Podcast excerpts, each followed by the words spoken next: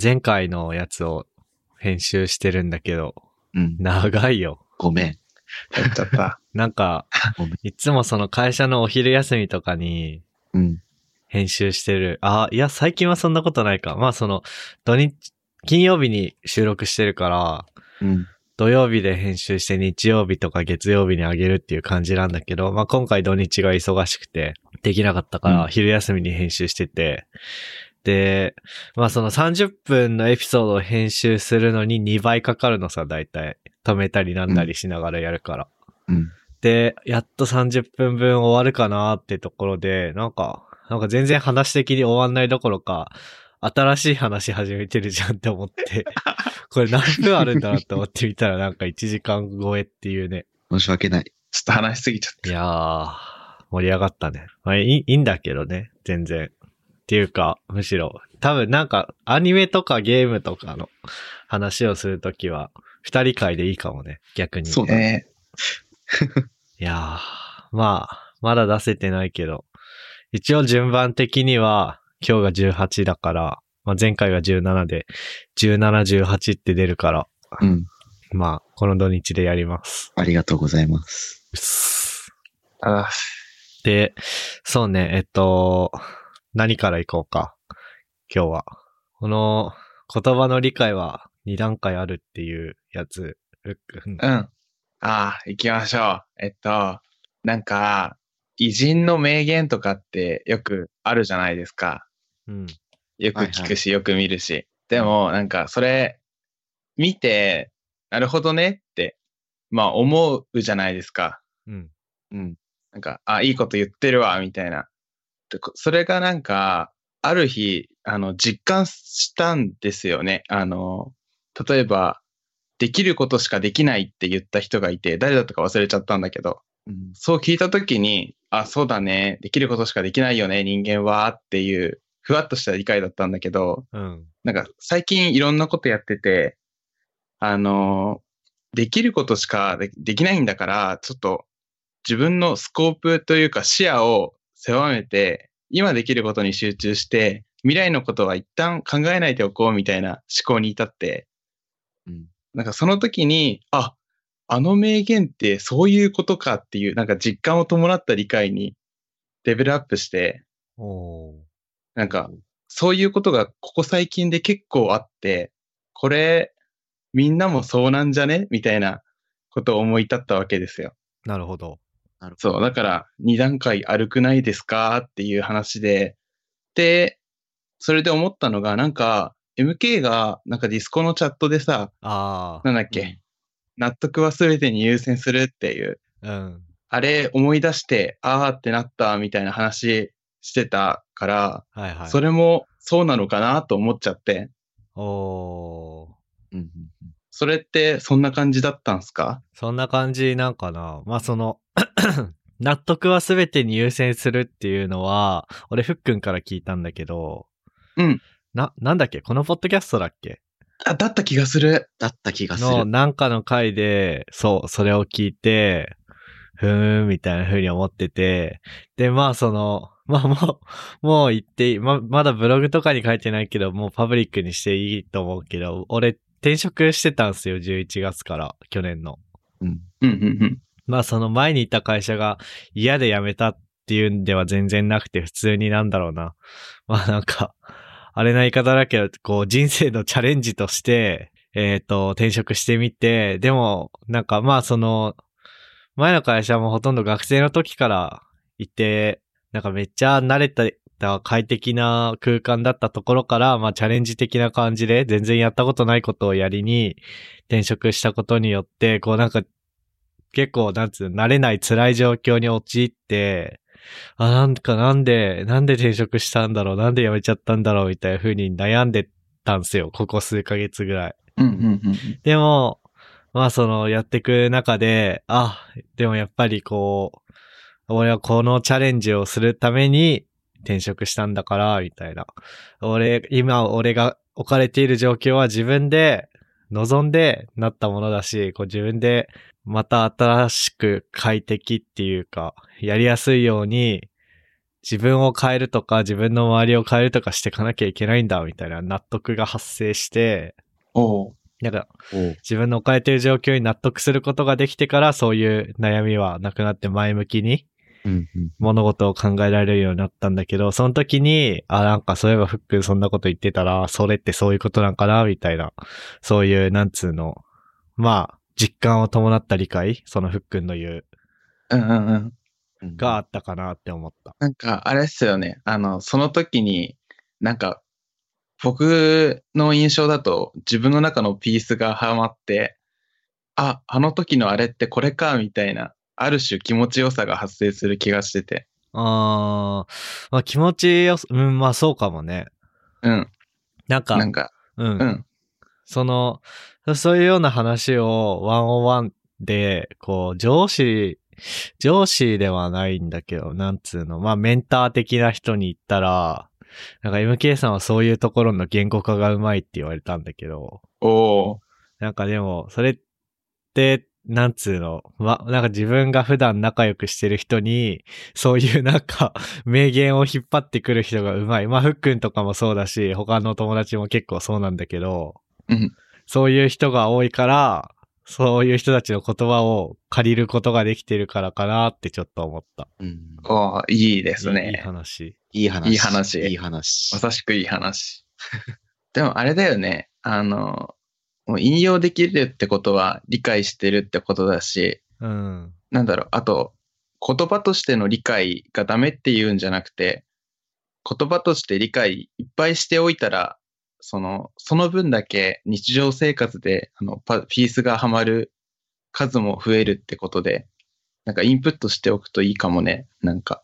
うん。いや、それこそ、うんあの、EP、エピソード16の時のさ、なんだっけ、強いエンジニアという灯火のさ、スライドうんうんうんで話してた、はいなんだっけ？もう、もう忘れちゃう。言葉として理解すらしてないや。もう忘れちゃった。新なんだっけ？新年を。ああ、新そうそう。積み積み重ねる。積み重ねるとかさ。あともう一ついいねって言ってた。えっ、と、失敗の目を、失敗の目をなんだっけ？なんだっけ、蓄えるだっけ？失敗の目を、うん。そうだね。失敗の目を蓄えるだね。うんうんうん。とかさ、そういうのも、なんつうの、まあ僕らスライドを見てさ、ポッドキャストで話したりして言葉として理解したんだけど、今後仕事とかしていく中で、なんかやってて、それで気づくんじゃない？ああ、こういう、これが失敗の目を蓄えるということか、みたいな。うんうんうん。なんか、僕も最近本読んでてさ、うん。それに近いことが発生したなと思った。ああ。ほうほう。あのーまあ、いわゆるビジネス書籍うん。なんだけど、エクセレントな仕事人になれっていう本があってね、うんうんうんこの著者の方が、こう、アメリカの方なんだけど、うん。なんだっけ、イラク戦争だったかな？イラク戦争の時に従軍してて、で、その時にテントのとかの設備、設営のうん。部隊の部隊長みたいな、小隊長みたいなことやってたらしくて、うん。で、本人のおばさんが偉い人と知り合いで、その偉い人と会会ってくれみたいな話になって、で、その著者と偉い人が会ったと。で、なんか短い話をして別れるときに、君はちゃんと部下をまとめられているのかなって聞かれたときに、こうベストを尽くしてますと。その人は答えたと。で、まあ、ありがちじゃないですか。うんうんうん。なんか自分はやってますよっていうアピール的なこととして、もうベストを尽くすみたいなことを言うって。けど、その相手の将校さんは、いやいや、君がベスト尽くしてるかどうか知りたいんじゃないんだと。君が職務を全うできているかどうか知りたいんだっていう話を、こう、バッと言ったっていうところで、まあそこ、うんそこに確かに、こう、私が全力を出しているかどうかじゃなくて、うん。その人に、相手にとっては、その、私が自分の仕事を全うできているかどうか、それが重要なのだっていう話を書いてあって、まあ、その時に、うん、いやいや、本当にそうだなって思ったうんうんんですよ。で、その後に、なんかいろいろ、まあ、社内のね、こう、同期の中で回ってくる仕事みたいなのがあってさ、うん。で、近いやつといろいろ共有してたりしたんだけど、まあ、任せても、こうね、回ってこないみたいな。仕事の成果がちゃんと上がってこないみたいな。いうので、大丈夫？って聞いたら、いや、やってんだけどね、みたいなね。そういうったわけですよ。うん。で、その時に、あの、その言葉を思い出して、うん、そうなんだけどさ、みたいな気持ちになったっていうので、あ確かにその言葉との意味と、その実際の体験としての気づきがあったなっていうのを思い出した。ああ、なるほどね。うん。まあ、言葉を理解するっていうのもそうだし、なんか今言った、何、職務を全うするみたいなとこもそうだけど、気づいてできるようになるみたいなうん。のまで含めると難しいよねって思う。難しいね。あ。うんうんうん。ああ、それで言うと、あれだね、なんか、俺もその人人生っていうか、プログラマーとしてのキャリア上でのこう、バイブルみたいな本で、うん。情熱プログラマーっていう、多分、2ヶ月に1回ぐらいはツイッターなりブログなりで言及している本がある、あるんだけど、うん。そこに、まあなんかいろいろこう、プラクティスみたいなのが書いてるのさ。その中で、なんか一番の下手くそになろうっていううん。項目があっ、あってたね、あったね。まあその、なんつうの、組織の中で、こう、なんなんだ、まあもうその言葉の通りなんだけど、まあその自分よりできる人がマジョリティな組織に行って自分が一番の下手くそになろうみたいな。うん、うん。そうすると、もう自分がいつの間にかその人たちの中で溶け込んでちゃんと仕事できるようになって結果、その、まあ自分もそういう人たちのレベルに追いつけるようなエンジニアになっているんだみたいなことが書いてあって、で、割とそれを実践したいなって思ってたし、まあ実践できてるとは思うんだよ。うん、うん、うん。で、なんつうの。まあ、今回の転職もそれをさらに極めた感じ？そのなんかもう転職さ、内定もらった後に、まあ、本当に内定承諾するかどうかで悩んでた時期があって、なんか実力的に通じるからどうかなったけど、なんかずっと言ってたじゃん、僕。うん。でもうんその時に、あ、ち情熱プログラマー的にはこれはもう行くべきでしょ、みたいな。うん。で、まあ実際一番の下手くそになって、もう超凹んで、なんかもう、うんえ、こんな、みんなこんな難しいこと普通に仕事してんのに、俺こんな全然できてねえよ、みたいな。うん。で、こう、やむ、やむまではいかないけど、こう、シュンとしてて、うん。でも、あ、これは、そのさっきの、さっきの納得とともに、うん。これは一番の下手くそになろうをちゃんとやってるから、こう、こうなってるんだ、みたいな。これは必要な痛みなんだ、みたいな。おー。うん。うん。何？今日、キャリア会？いい話連この間、発してこ。の間やったけど、キャリア会。まあいいでも、うん話がどんどん出てくる。そういう、だからなんか本とかツイッターで見た名言をさ、うん。実際の体験の中から理解するっていうのはいいよね。いいね。あれいい実感をね。ね。言葉としての理解と実感を伴った理解ってふっくんがうん。書いてあるけど、うんこういう言い回しもふっくんすごい得意だよね。ね。ああ、ありがとう。やった。嬉しい。なんかあれだよね。実感を伴った理解があるとさ、うん自分の行動に反映されていく感じがあるよね。ああ、あるね。なんか再現性ができる気がする。そこに。うんうんうんう。うんん。なんか、あと、迷った時の、に立ち返ることができるからいいよね。うん。わかるうんその、どっちを選ぶべきか。あだからそれこそ転職するかどうかとかでもさ、いろいろ考えるファクターはあるけどさ、もう自分の中の心に一番の下手くそになろうっていう、なんつうの、言葉があったとしたら、これ一番の下手くそになろう的に照らし合わせればこっちじゃん、みたいな。うんうんいや、いいな、それ。いいね。うん。うん。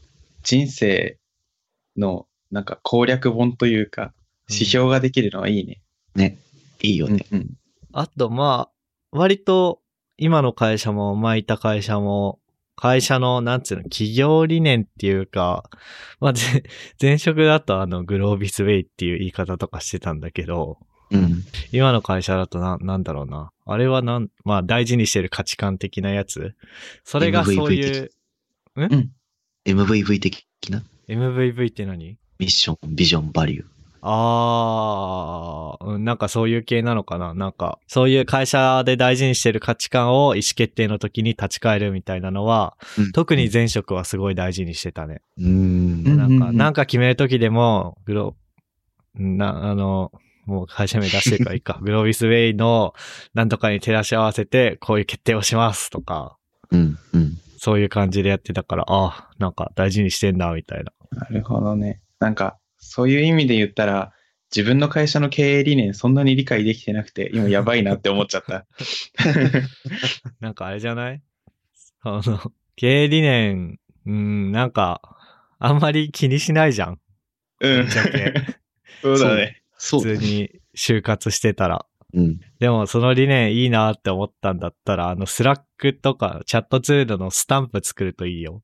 ほうほう、それで、なんか例えば、えっ、と、前にいた会社の、会社全体の way うん。とは別に、なんか、僕のいた部署の way もあって、その leading edge とか enjoyment とか agile、 data driven、 open connect、 user centric、 teamwork みたいな。うん。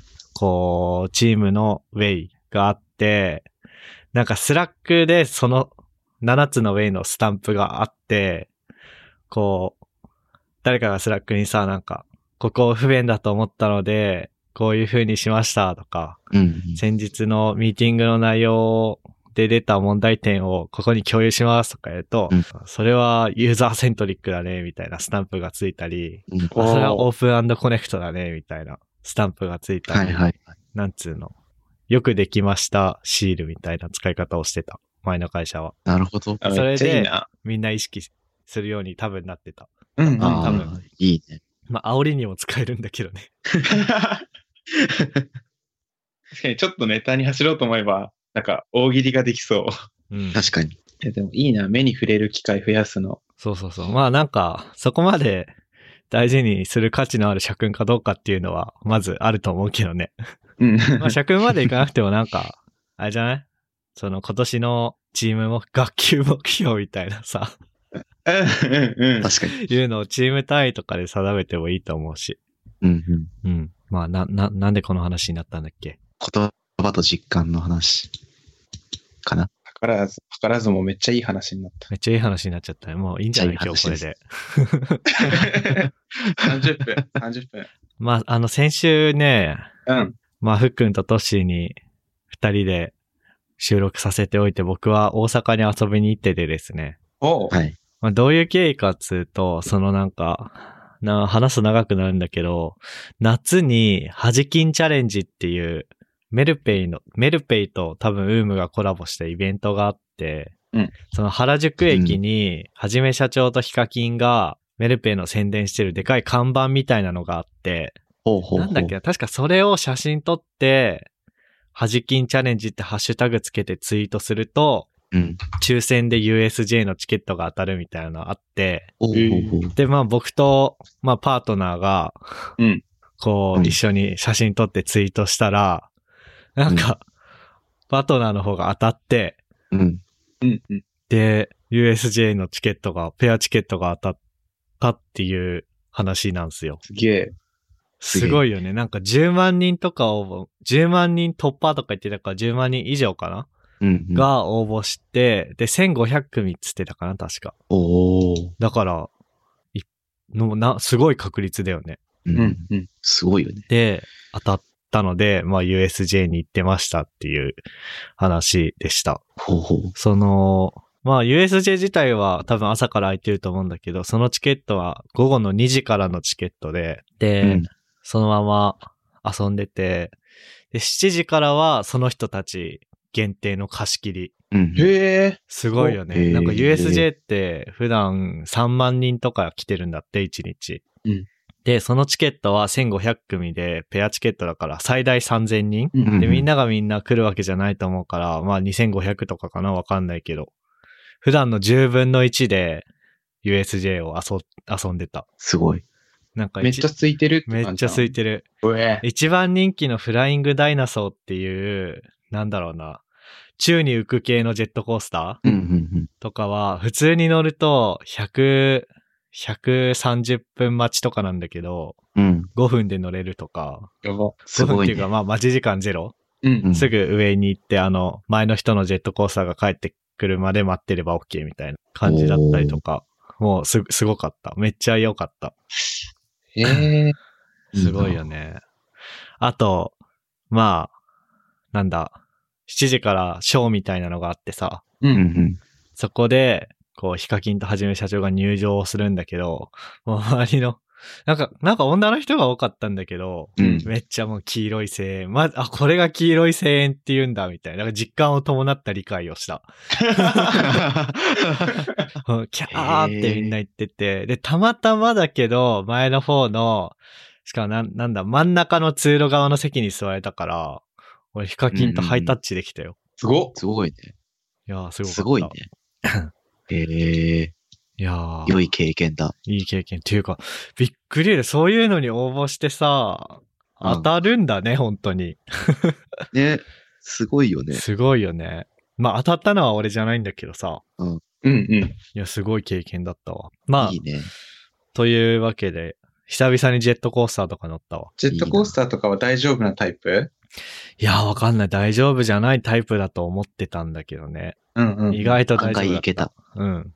あの、最後にジェットコースター乗ったのがね、確か高専1年の時に東京に遊びに来て、で、横浜に住んでるフォロワーと横浜のなんかの遊園地で遊んで、うんで、そこにあるジェットコースターが最後の記憶だと思う。なんか、普通のジェットコースター。うんうん。うん。で、最初、フライングダイナソーに乗って、うんえ、なんかし、ふわかる？フライングダイナソーとか言われて。いや、わかんな。ないんとなくわかる。なんか普通のジェットコースターはさ、ココースターにあってさ、こう椅子に座ってさ、で、うん上からガシャーンって降りてきてさ、ちゃんと足、うん足をじ、地べたっていうか床に足ついた状態で乗るじゃん。うんうんうん。フライングダイナソーは足ブラブラ。あ、本当だ。今調べたらう、ん。で、床がない。そう、床がなくて、なん、なんて言うんだろうな。で、なん、なんだ、椅子に座った、椅子に座った状態のままウィーンって90度傾いて、地面と平行になる感じで走る。うんそれが一番やばいらしいよ。なんか、すごかった、本当に。で、ぐるんぐるんぐるんぐるん回ってさ、なんだろうな、なんか、あの、スターウォーズとかでさ、こう戦闘機が、スターファイターがさ、のうん、コックピット側からのこう絵があるじゃん。あ、グリングリン回るやつぐるんぐ。るんって回ってるの。ああんな感じだった。やば。アナキン・スカイウォーカーとかぐるぐるぐるぐるやってるけど、あの人ってすごいんだな、みたいな。おー。うん、ほんとすごかった。でも酔って気持ち悪くと、とかはなかったね。なんか、すごいへそヒュンはしたけど、へそヒュンはしたのと、あとなんか、それで気づいたのが、まあなんか叫ぶじゃん、やっぱジェットコースターだから。う。うんん。俺なんか叫ぶときって、うわーってこう低い声で叫ぶんじゃなくて、なんか、うん。フォ、フォー、うん違う、フォーみたいな感じで叫ぶんだなって思った。ハリーポッターだ。あー、うんあ、そう、そんな感じ、そんな感じ、そんな感じって、なんか、あれだけど、そう、そんな感じだ。もう一つ、なんだっけな。ハリウッドドリームだっけな。ハリウッドドリームっていう、また別のジェットコースターがあって、それも、まあ、形的には普通のジェットコースターなんだけど、もう、これはかなり、こう、浮く感じうんうん。で、あれはね、2回乗ったんだよ、しかも。同じやつ2回乗れるってすごいよね。すごいね。それで、なんか、あれは宙に浮く系だった。で、1回目はなんか、そういうコツをつかめずに、ちょっと気持ち悪くなったんだけど、うんなんかうん、2回目乗った時に、あ、こういう宙に浮く系のジェットコースターは抗っちゃダメなんだなって気づいて、なんつうの？1回目はさ、もう怖いからさ、本当に宙に浮くから。頑張ってこう、お尻をこう、なんつうの、浮く、浮くのに対抗してたんだけど、うんもうちゃんとさ、ベルトで守られてるから飛んでいかないから、うん。それ身を委ねたら酔わなかった。おうん一回の USJ でコツをつかんでる。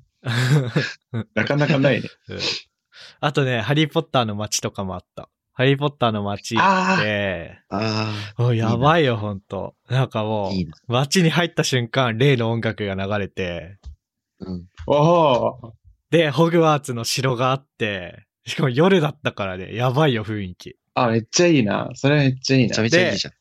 ジェットコースターもあって、で、ジェットコースターに並ばずに乗れたんだけど、なんか途中 途中でハグリッドの声がしたりとかすんの。すごっ。すごい。なんだっけな。なんか。うん。いや、マジ感動した。あれはもう、もう一回行きたいわ、ちょっと。聞いてると行きたくなっちゃう。ねっていうか、ね。そういうなんか定番の遊びって、実は僕らしたことなくない？ないな。したことない。な。ちょっと行きたいね。なんか、ふっくんし、たいね。おいでよ、こっち。うん。行くわ。うん職場がさ、新しい職場が水道橋、東京ドームの近所にあるんだけどさ、うん東京ドームシティって遊園地あるじゃん。うんうん。ジェットコースターがあるんですよね。おう。で、なんか、900円、ん ?900? なんか、まあ、1000円とかそんぐらいで乗れるらしいんだよね。ええ乗りたいなと思うんだけど、一人でソロで行ってさ、フォーとか叫んでんのやべえやつだなと思って行けてない。ソロ遊園地ハードル高い。ね。だから、行きたい、遊園地。行くか。東京おいでよ、ふっくん。行くしかねえな。ゴールデンウィークあたりおいでよ。おいで。前ね、ゴールデンウィーク、なんか乗りで行ったもんね。だから前、ふっくんがゴールデンウィークに来て、その時に第1回を収録したんだよ。伝説の。そう。伝。説の。伝説の。あれはじ人生の転機の一つだね、あれは。なんで？え、なんか、あれはなんかなんだっけな、ゴールデンウィークめちゃくちゃ直前にうん。来るみたいな、来るかっこ笑うみたいな。あ、うん。あ、それ言ったのしかも俺じゃなかった。そう、MK が、あ本当に来るとは思わなかったんだけど。そう、でも、あの、その場のノリが大好きな人間だから、うん。何も考えずに行くわ、つって、で後から予定立てて行って、あれでなんか、なんだろう、なんだろう、結束固まったというか、まあなんか、社会人になって離れ離れになったけど、俺らはまだ、まだいけるぜ、みたいな。マブだぜ、マンジーみたいな。ああ、なるほどね。ああ、いい、いい話だね。いい話。だ。うん。そう、だから今年も軽率にゴールデンウィーク遊ぼう。うん。来て来て。っていうかおい、で。もう、え次で4年目？次、えっと、3年目、4年目だね。?4 年目だよね？